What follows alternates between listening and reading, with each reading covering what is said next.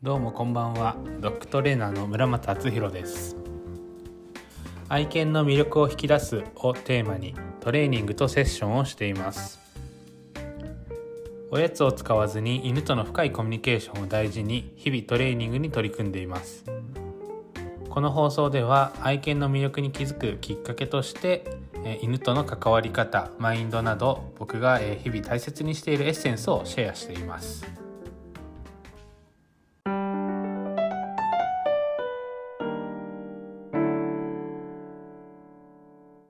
今日も聞いていただきありがとうございます。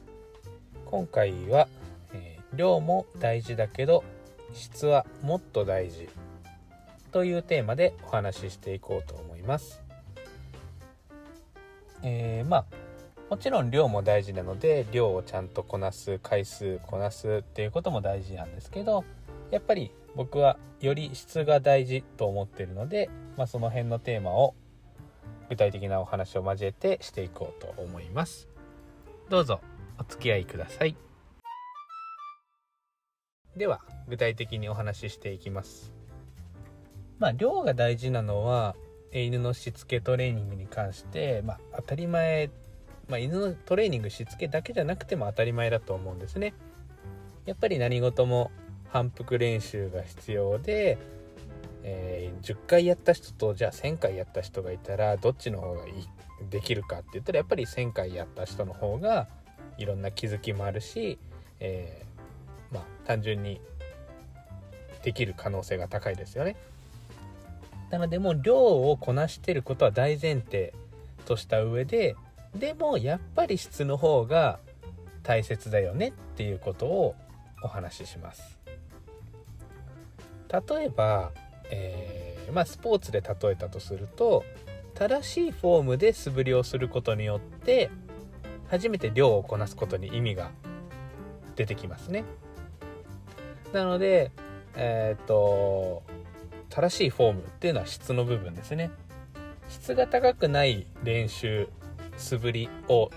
何百回何千回何万回やってもやっぱりこうなかなか成果が出ないっていうことがあると思うんですね。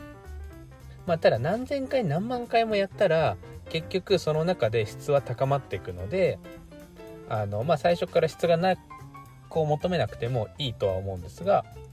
あのやっぱりそういった面でも結局質の高さっていうのが最後差が出るのかなとも思ってます。これスポーツの話ですね。でもう一個例えると僕は食べ物の部分で考えた時にやっぱり質が高い方が幸福度が増すと思うんですねでまあ学生の頃なんかは、まあ、質よりも量でとにかくお腹いっぱい食べたいとかえー、まあ、バイキングなんかも学生とか若い人には受けると思うんですね。ただまあ僕も28になって、まあ、そんなにこう量を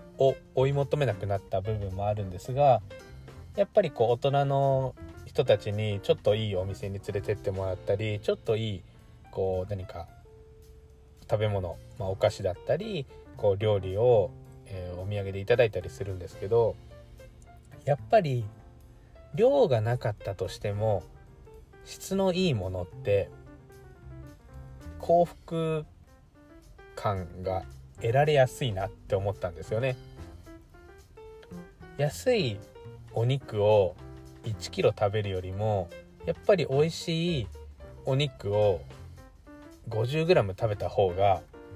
その時のこうああ美味しいなっていうこう感覚心がこうワクワクしたりこう喜んだりこう自然とこう笑顔になったりっていう部分はやっぱり質の高い質のいいものを食べた方が幸福度が得られるなっていうのをすごい感じたんですね。なのでその安いものがダメとかではなくてやっぱり結局人間が幸福感を得られる時ってある程度の質の良さっていうのがないと多分幸福度を感じないと思うんですね。幸福感を感じない。でそれが例えばやっぱりその旅館とかは特にそうだと思うんです。こう洗練された部屋で綺麗でいいおもてなしをされるっていうその目に見えない部分も含めてやっぱり質の高さがこう高級感を醸し出してたりちょっと贅沢をしたっていう自分へのこうご褒美になったりすると思うので、まあ、そういった意味でも僕はやっぱり質っていうところにこだわった方がいいと思っています。これがまあ結局犬のしつけトレーニングの部分でも同じだと思っていてもちろんもう最初でも言ったように量をこなすことは大前提なんですけどやっぱり質っていう部分を求めていくとやっぱりより効率的にあの改善されたり何か結果が出ると思っています。でもちろん時間はじっくりかけていいし、えー、その結果が全てではないんですがやはり犬たちの人生っていうのは短いんですね。10年15年しかないわけでその中の1年って僕らの1年とは全然その割合が違うというか重さが違うと思うんですね。なのでやっぱり早くえー、結果を出してあげた方が幸せにこう豊かに暮らせる時間が伸びる長くなるわけでその方が犬にとっても、えー、飼い主にとっても、まあ、幸せだと僕は思っています。なのでやっぱり早く結果を出す、えー、早く改善するっていうところを求めた場合やっぱり質っていう部分を最初に求めてそこから量をこなした方があのいいのかなと思っています。ではじゃあその質を求める時にどうするかってなった時にやっぱりプロに聞くプロに習うっていうのが一番早いんですね。あの何でもそうだと思うんですけどやっぱりプロってすごいんですよね。なのでその自分で何とかしたいとか自分でできるようになりたいっていう気持ちももちろん大事なんですけどやっぱりまずはプロに頼ってちゃんとプロの言うことを聞いてみてそれを実践するっていうことをした方がやっぱり確実そうただやっぱりそのプロの中でもうんまあレベルが高い、まあ、レベルがあんまり高くないっていうやっぱりそこはどうしてもあるのでやっぱりそこをちゃんと見極めて本当に本質的かどうか自分の犬に合ってるか自分の性格に合ってるかっていうところを見極めるそこがまず飼い主としての役割責任だと思うんですね。でそれがトレーニングだけじゃなくて例えばトリミングサロンもそうですし、えー、動物病院もそうですしあとは例えばホテルとか預けるところっていうのもそうでやっぱりそのなるべく質の高いところを選ぶっていうのは本当にやっぱり犬たちのその幸福度だったりその後の人生を左右することだと思うので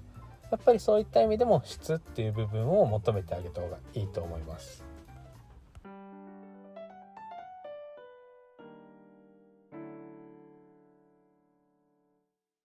かがだったでしょうか？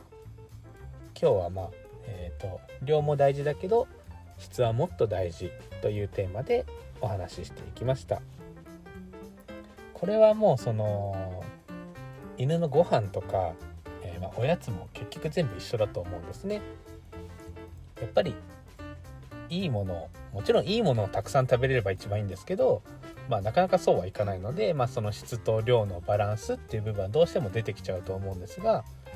やっぱりある程度の質クオリティを保ってあげないと結果としてやっぱり病気になってしまったりあの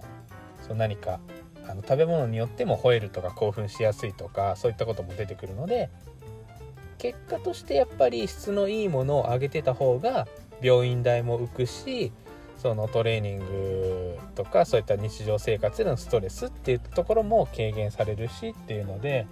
長い目で見たら質のいい食事を犬たちにあげるっていうのはめちゃくちゃ大事なことだと思うんですね。